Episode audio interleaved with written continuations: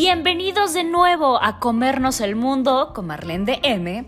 Yo soy Marlene del Moral y este es un podcast dirigido no solo a hombres o mujeres, sino a humanos. Y aquí hablaremos un mucho de todo con la intención de crear un mundo más amable, un espacio donde con la mejor vibra reflexionaremos sobre todo. Y así que a darle que la vida es un buffet. ¡Comenzamos! Pues todo principio tiene un final. Ante cualquier vida viene la muerte. Es este proceso natural, delicioso, rico de la vida, de esta destrucción creativa. Cuando algo muere, algo también nace en algún otro momento, de alguna otra forma. Esta es mi forma de decirte gracias, gracias por una temporada más de estar juntos en este espacio. Y por supuesto que vendrán más proyectos, vendrán más temporadas, vendrán otras muchas cosas. No te olvides también de seguir nuestro otro podcast donde me explico a mí misma, donde me pongo subtítulos de alguna forma, porque sé que de repente es muy difícil seguir, seguir el paso de todo lo que estoy diciendo. Pienso de una manera muy extraña, ¿no? Muy compleja. Yo sé que no siempre es tan fácil de seguir. Así que Gracias. Y ahora sí, comencemos con el tema de este último podcast que de verdad, híjole, o sea, a mí se me hace importantísimo, creo que es uno de esos retos, uno de esos podcasts de la vida, o sea, me hubiera encantado saberlo, entendido, vivido, asimilado de una forma mucho, muy distinta, eh, mucho más joven, ¿no? Así que de verdad, de verdad, ojalá te permitas dejarlo entrar. Y bueno, contexto, estamos trabajando en esta semana donde te estoy grabando este podcast en eh, nuestra cuenta de Instagram. El reto de la semana es esta hermosa fórmula de la que te he hablado de mantenimiento de vida. ¿no? Hemos hablado de la importancia de cómo la sociedad afuera en este esquema consumista en, este esquema del capitalismo, se nos enseña que hay que hacer cosas para tener cosas, para luego ser. Ser feliz, ser alegre, ser el, ideal que en tu cabeza te, te, metan, ser exitoso, ¿no? Ser exitosa, ser buena madre, ser buena mujer, ser guapo, guapa, lo que sea que te metan en la cabeza de lo que tienes que ser. Y yo te hablaba de cómo en realidad la fórmula que hay es justo toda la contraria. Enfocarnos en ser algo para después hacer algo y tener algo. De hecho, en realidad la fórmula es mucho, mucho más simple porque cuando eres, cuando te enfocas en maneras de ser, ya, estás completo. Ese es todo el proceso, porque ya la parte de hacer y de tener cosas. En realidad ya es algo que se da por añadidura. Y ahorita voy a darte ejemplos de cómo es que funciona esto en la vida de una manera mucho más práctica, porque yo te decía en el reto de la semana, que puedes buscarlo en mi página principal, que de repente esto se puede confundir con una pseudociencia o, o la pseudopsicología de esta llamada y conocida ley de la atracción, donde tú tienes que llamar y entonces decretas y con solo decretar ya llegan las cosas a tu vida, ¿no? Pero no, es algo mucho más simple de alguna forma y al mismo tiempo es mucho más rico y más complejo. Entonces, por ejemplo, empecemos con los ejemplos. El primer ejemplo que se me ocurre es una dificultad que tenemos muchos o que has tenido en algún punto de tu vida y es la incongruencia entre lo que quieres de manera consciente e inconsciente. Y para eso te pongo el ejemplo de un paciente donde quiere conseguir el trabajo de sus sueños, pero cada vez que está a punto de hacer el trámite para su titulación, que es lo que le piden para el trabajo de sus sueños, no lo hace por lo que gustes y mandes. ¿eh? Puede ser, es que tengo muchísimos trastes que lavar, es que hubo mucho tránsito, es que no circuló este día, es que la universidad estaba cerrada, es que no encontré al maestro, es que... Y así lleva, no te miento, años. A ños. Por supuesto que hemos trabajado, y ese es el motivo de consulta, que, que hay algo inconsciente de él, que ahora es consciente, que no quiere seguir avanzando, que le da miedo poder conseguir ese trabajo de sus sueños. Porque está ganando muchas más cosas quedándose en donde está hasta ahora. No solo es por miedo a avanzar, sino es porque por supuesto que gana cosas acá. Y eso es algo que se los olvida de repente cuando, cuando pensamos en esta fórmula de, de lo, lo, lo, digamos, lo mundano de esta psicología ¿no? Donde ya casi todos tenemos cierta conciencia de estas cosas. Y es como, claro, es que seguramente te estás poniendo el pie. Sí, pero no solo te estás poniendo el pie por miedo, sino también porque estás ganando muchas cosas estando aquí. Yo solo te voy a recordar esto y es súper, súper importante y anótalo así con asterisco en tu libreta de notas mentales o física. Y es, tu cerebro no tiene un pelo de tonto. Siempre estás ganando algo, aunque sea el ahorrar energía y eso es mucho para tu cerebro es un, un gen ahorrador, así se conoce en la biología. Y es esta idea de que lo hemos visto en otros conceptos como cuando hablamos de la sinapsis. Cuando tú mantienes cierta idea, cierta creencia en tu cabeza, esa idea se va a mantener y mantener y perpetuar y vas a buscar tener la razón sobre esa idea, porque requiere menos energía que crear nuevas sinapsis, porque estás habituado a eso. Eso te lo explico con mayor profundidad en un video que está en mi canal que se llama Adictos al Dolor. Entonces, esta incongruencia entre lo que quieres conscientemente, en lo que le dices al mundo explícitamente que quieres y lo que tú internamente realmente deseas, es, yo diría, la principal, el principal obstáculo cuando tú quieres, entre comillas, hacer una cosa. Es que no sé por qué no consigo lo que quiero. ¿Por qué no lo quieres? Porque hay algo muy grande dentro de ti que no lo quiere. Y claro que tu trabajo es entender, analizar tus creencias asociadas, ¿por qué no lo quieres? Porque lo principal dentro de todo esto es que muchas veces estas cosas que según debemos de querer son cosas impuestas por una sociedad, son cosas que nos dicen que debemos de querer para ser exitoso, para ser feliz pero son un machote, ¿no? De cuántos años tienes. Ah, perfecto. Lo que tú debes de querer a esta edad es tal. ¿Eres hombre o mujer? Ah, perfecto. Aquí está tu lista de lo que debes de querer ahorita. ¿No? Y cómo esa lista va cambiando dependiendo tu contexto histórico, tus creencias, la forma en la que fuiste educado, pero por lo general es bastante igual, ¿no? Una mujer como yo de 30 años, soltera, ¿qué es lo que debería de querer? Como un trabajo más exitoso donde gane mucho dinero y pueda darse muchas cosas, muchos lujos. Y tal vez en el contexto histórico, social en el que yo crecí, también tener una pareja, casarse, tener hijos. Ser una madre. Y a mí personalmente nada de eso me hace feliz. Entonces, es el primer paso para todo esto y para quitarnos toda esta idea de esta fórmula que nos han metido en la cabeza, es realmente qué quieres. Y eso fue lo que estuvimos trabajando esa semana. ¿Qué quieres? ¿Qué quiere tu alma? No lo que te han dicho que tienes que querer. Te juro que tu alma le da exactamente igual tener el trabajo donde ganes millones de dinero. Porque no quieres el dinero. Quieres hacer algo con ese dinero. Quieres la libertad que a lo mejor ese dinero te puede otorgar. Quieres, no sé, el título. Ah, ¿qué, es lo que quieres? Reconocimiento. No te sirve nada un título ahí guardado. Tengo ahí un par en el cajón y no, no sirven de nada. En el mundo, pregúntame cuántos mis pacientes me han dicho, enséñame tus títulos. Ninguno. El segundo punto que para mí es así importantísimo es una incongruencia entre lo que eres y lo que quieres. Y aquí vamos a tratar de ir más profundo en esta fórmula, ¿no? Por ejemplo, ¿no? Tu pareja, ¿no? Es que en mi caso, a mí no me gustan las personas de adicciones porque dado mi esquema mental, pues eso no es salud. Y yo no quiero en mi vida una pareja que tenga, por ejemplo, algún tipo de adicción, porque yo no la tengo. Entonces, en mi radar, ¿no? Digámoslo así, no aparecen personas con adicciones. Porque yo no tengo ninguna adicción.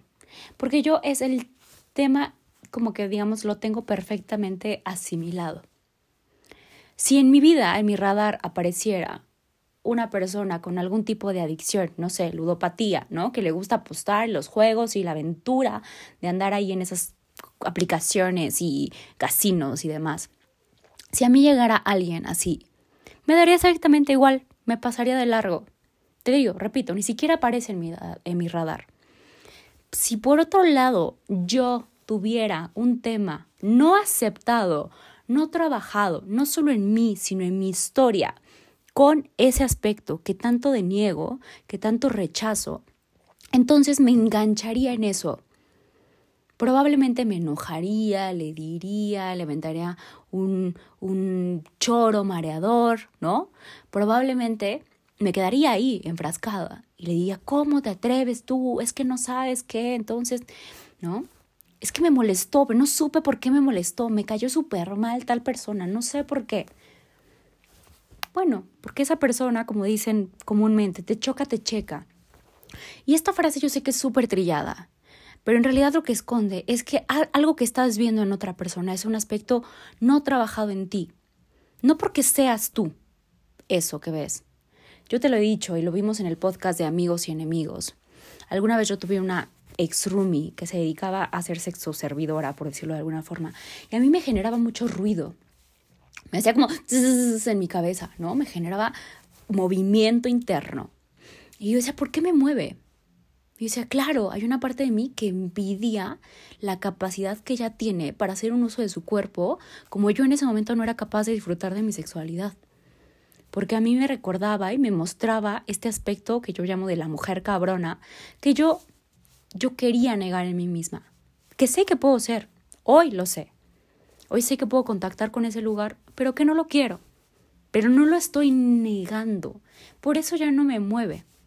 Y le agradezco a ella por haberme mostrado ese aspecto de mí misma que yo estaba tan intensamente queriendo aplastar.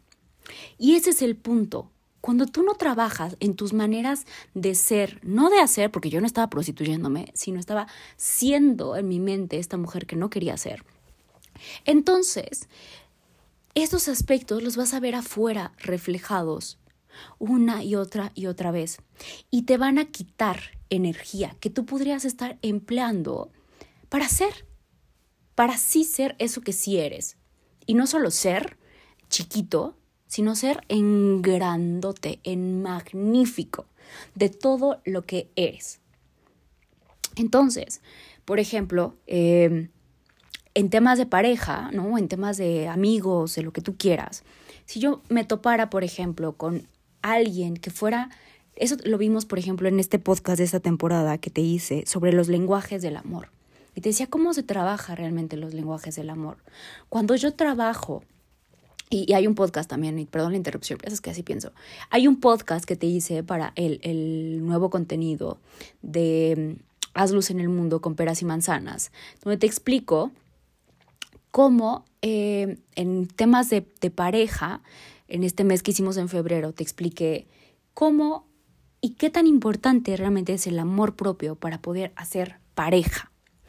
Y lo que prácticamente digo en estos dos contenidos, de manera muy, muy, muy resumida y muy simplificada, es que si tú amas y si tú vives, eres, entre comillas, desde el vacío, lo que vas a encontrar en otro es eso que tú quieres. Es decir, por pareja, cuando hacemos pareja lo hacemos de manera complementaria o de manera eh, que sea igual a ti. ¿no? Entonces, eso que buscas, que tú sientes que no tienes, vas a buscar que alguien más lo haga por ti, que alguien más llene ese espacio por ti. Y vas a generar una relación codependiente. ¿no? Por ejemplo, si tú no sabes estar contigo mismo, si tú pasas de una relación a otra y entras de nuevo a una relación donde la otra persona es igual, donde acaba de salir, por ejemplo, de un matrimonio, vas a generarte una relación, como dicen por ahí, tóxica, ¿no? Donde van a durar mucho tiempo, pero a través de la falta. Y lo peor es que después llegas a consulta, ¿no? Llegas a terapia o vas por la vida quejándote de por qué siempre me pasa lo mismo, por qué siempre encuentro el mismo tipo de persona. Porque eso es lo que estás buscando inconscientemente, porque eso es lo que se prende en tu radar, porque eso es lo que tú solito, tú solita te estás diciendo, necesitas trabajar este aspecto. Por eso caes en lo mismo. Ese es tu bache. Eso es donde empata, donde haces clic. Eres un rompecabecitas que si estás, entre más piezas te faltes, te falten, más piezas vas a poder encontrar de eso mismo. Entre más completo estés, menos cachitos vas a tener que estar trabajando y reparando de ti mismo.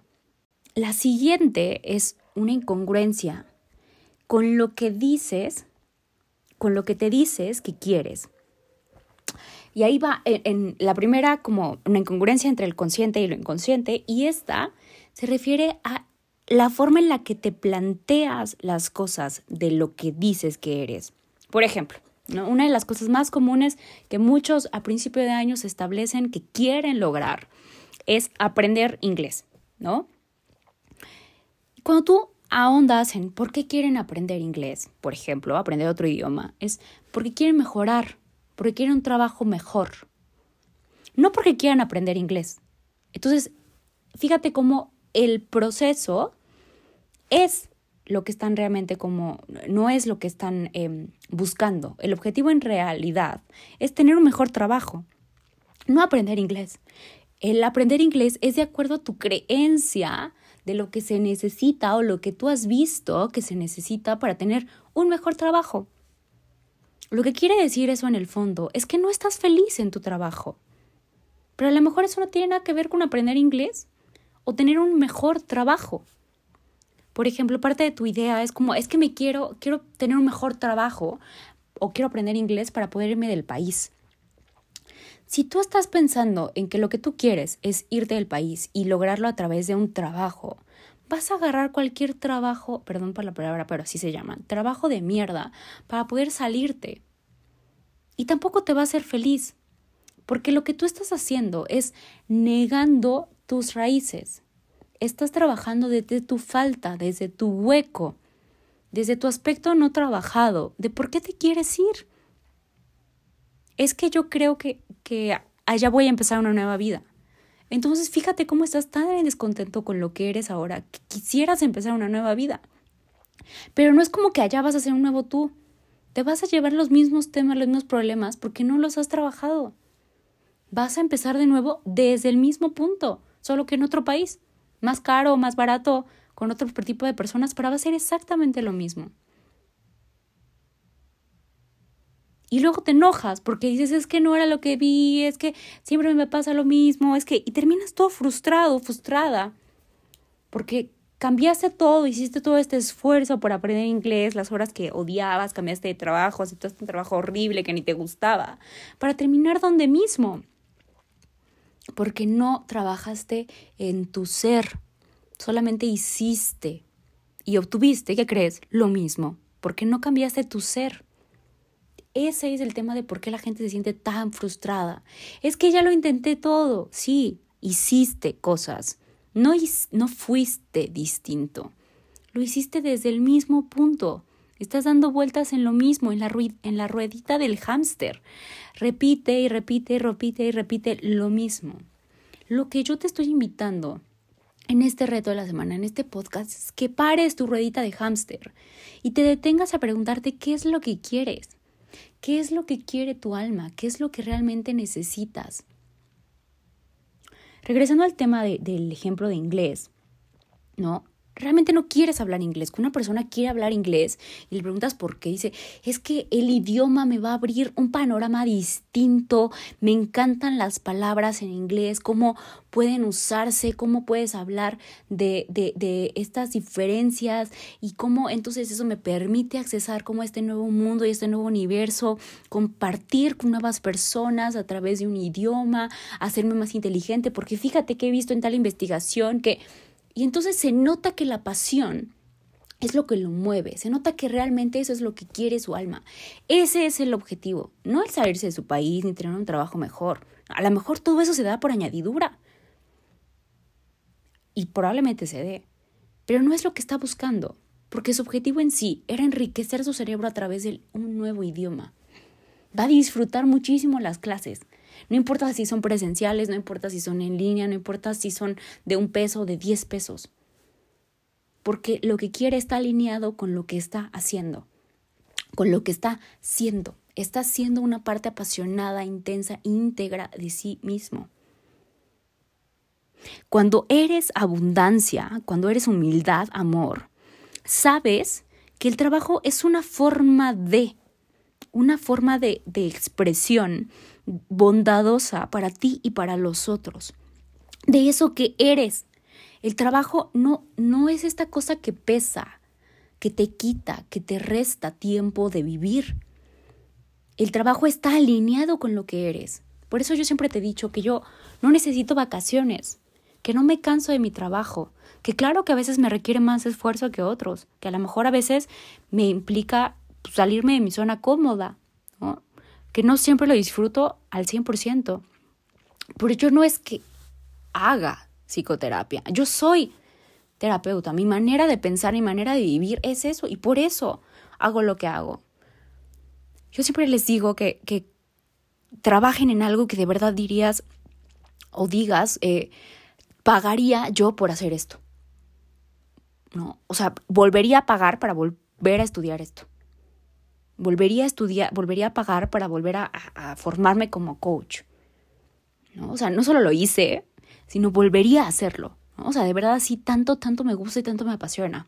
Y entonces créeme que para mí, cuando tú trabajas desde ese lugar, desde esa fórmula, como yo lo hago, el dinero es algo que se daña por añadidura. Porque no lo estoy necesitando. Por eso yo no hago que mis pacientes se queden más tiempo, por eso yo vivo en ética. Porque para mí eso es congruencia, ser, hacer todo en ese sentido de mis valores, de lo que considero que es moralmente o éticamente correcto, perdón. Para ellos, no para mí. Yo no estoy pensando, ay, es que si me va mi paciente, entonces me quedo sin dinero. Bueno, vendrá otro. Porque yo confío en en mi capacidad mi capacidad para seguir generando pacientes. Ese es el resultado de mi amor por la psicología, de mi amor por lo que hago. Vivo alineado con eso que soy. Entonces, esto lo vimos en el, podcast de trabajo y vocación, que te quites esta idea de que el trabajo tiene que ser algo pesado. Pero para eso primero tienes que darte permiso de preguntarte qué es lo que quieres y encontrar eso y una forma de hacer de eso una forma de vivir, una forma de trabajo, una forma de que te deje ese dinero. Si te gusta la moda, bueno, perfecto, ¿no? Si para ti es una forma de, de vestirte, una forma de proyectar, entonces hay un montón de trabajos, no solamente antiguos, sino nuevos, donde puedes dedicarte a eso.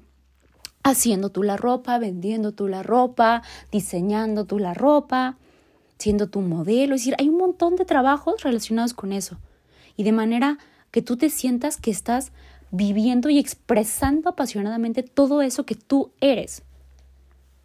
El trabajo entonces se vuelve una forma más en la que te expandes, ¿no? Te repito, no te pesa, te nutre. No se vuelve algo que haces, que te quita, sino algo que eres. Repito, ahí está esa forma ah, hermosa de ser.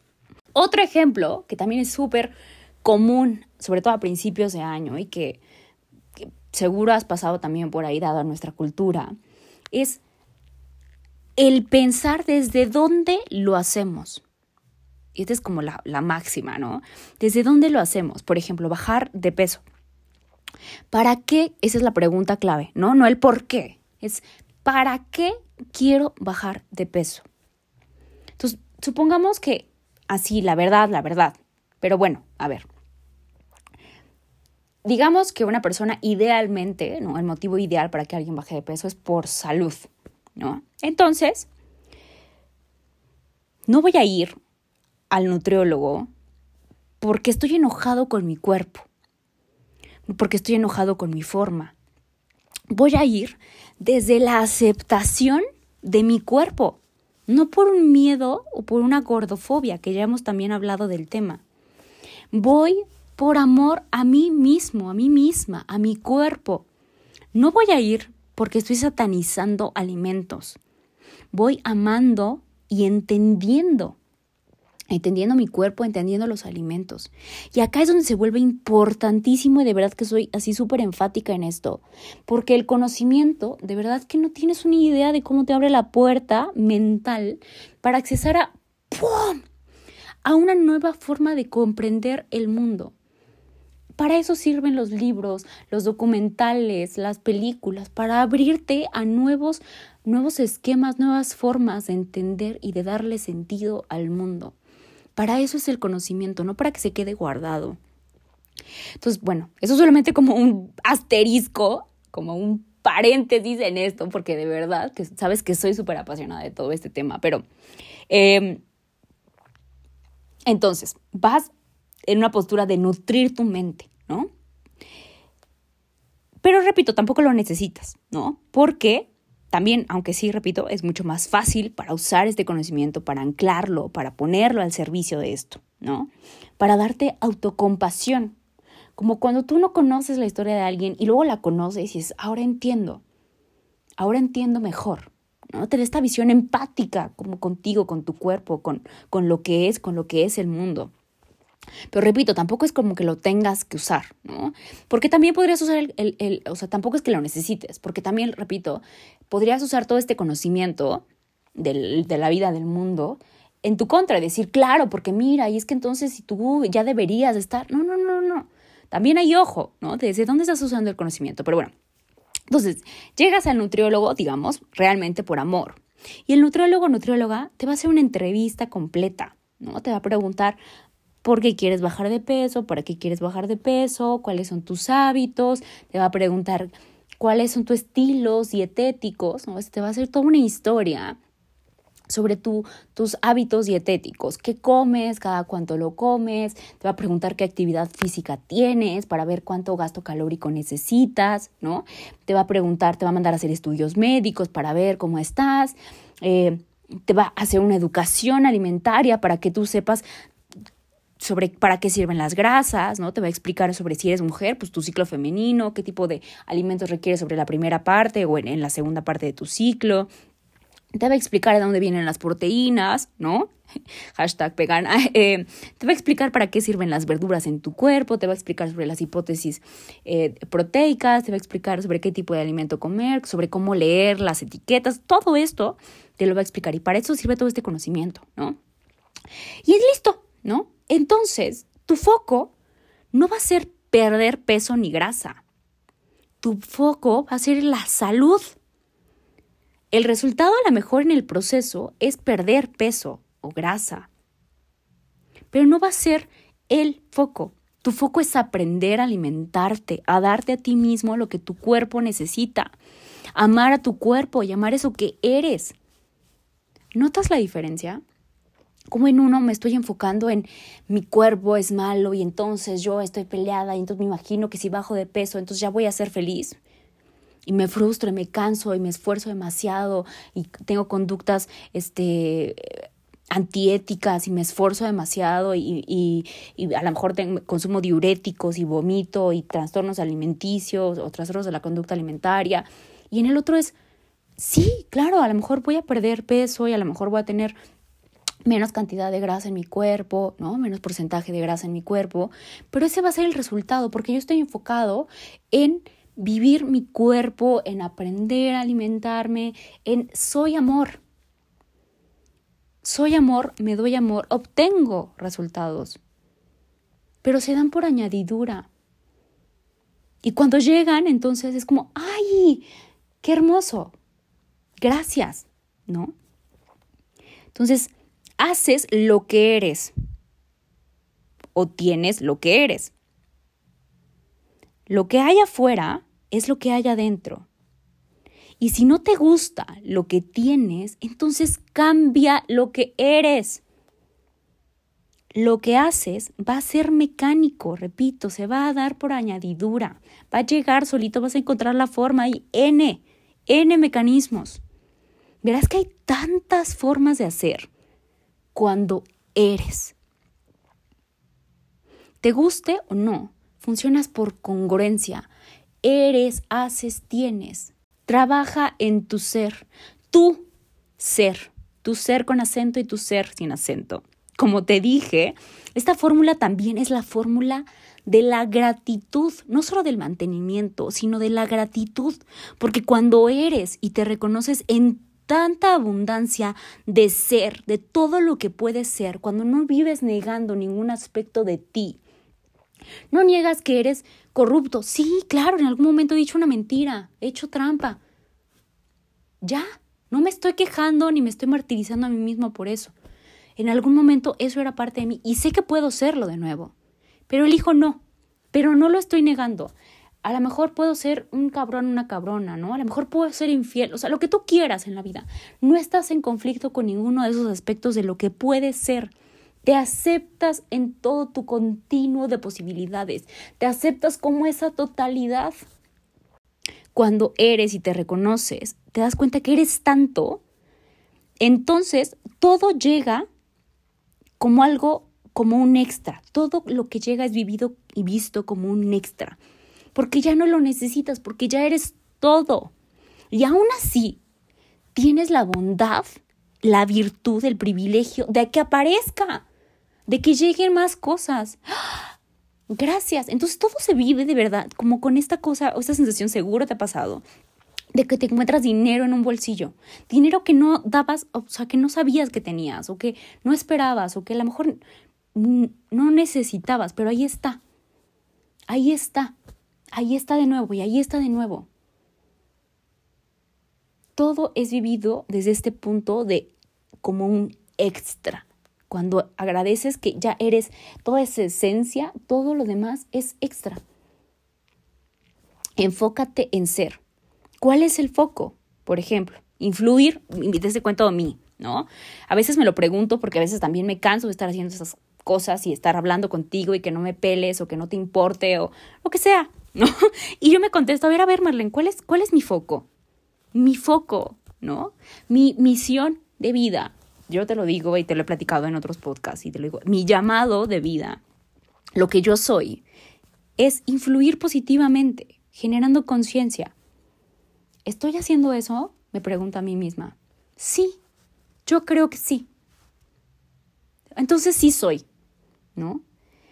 Y, pero es que, no, ahí me dice, no, es que Marlene, entre más grandes tengas los números en tus redes y fíjate que puedes llegar a más personas. Y yo digo, bueno, sí, a lo mejor sí, podría llegar a más personas y podría tener números más altos. Pero tal vez si me enfoco en ese número, tal vez pierdo la calidad de lo que estoy haciendo, ¿no? Perdería como eh, eh, el resultado que realmente es lo que quiero lograr. Y sobre todo, el tema es, ¿para qué quiero más?